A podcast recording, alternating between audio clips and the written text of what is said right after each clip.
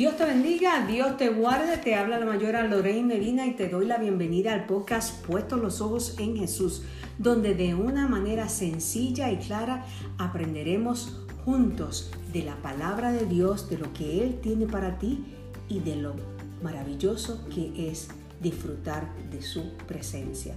Hay un verso de la palabra de Dios que se está haciendo realidad en mi vida y lo quiero compartir contigo.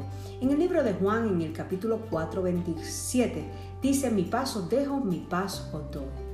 Y no sé si a ti te ha sucedido, pero hay ocasiones en que nuestras vidas, en que nuestra paz se basa simplemente en, en que no tenemos ningún problema. Pero cuando despertamos a las realidades de la vida, nuestra paz interior desaparece a no ser de que provenga de parte de Jesús. Cuando nuestro Señor habla de paz, crea la paz, porque las palabras de Él que Él habla son siempre espíritu y verdad. Así que Él nos dice, mi paz os dejo, mi paz os doy. Una paz que es duradera, que no es pasajera. Así que te recuerdo a ti, estás simplemente preocupado ahora mismo, tu vida ha sido tras trastocada por problemas y situaciones, tienes temores, te sientes confundido por algo que esté sucediendo en tu vida, te invito a que disfrutes, a que descanses en la paz que solo Jesús da. Y cualquiera que sea el problema, estés mirando a Jesús, como dice en Hebreos 2.2, puestos los ojos en Jesús y recibiendo paz de su parte, paz que viene de Él. Si es así, Él te convertirá en una bendición de gracia y de paz que se exhibirá en y por medio de ti para todas las personas que te conocen.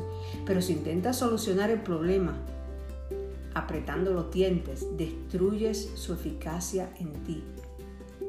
Y entonces no vas a disfrutar de su paz. Al contrario, vas a vivir perturbado y preocupado. Nos turbamos porque no tenemos en cuenta a Dios, porque no confiamos en, su paz. Cuando buscamos el consejo de Jesucristo, se detiene la confusión, porque en Él no hay confusión. Ponlo todo delante de Él.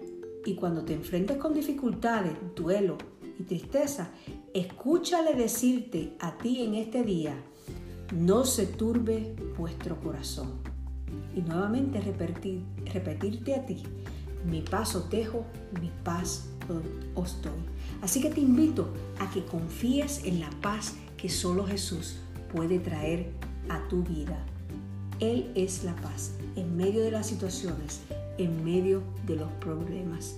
Y aún, y aunque no lo creas, en estos días para mí te puedo decir que he tenido que buscar muy dentro de mí para disfrutar de la paz Dios da. ¿Por qué?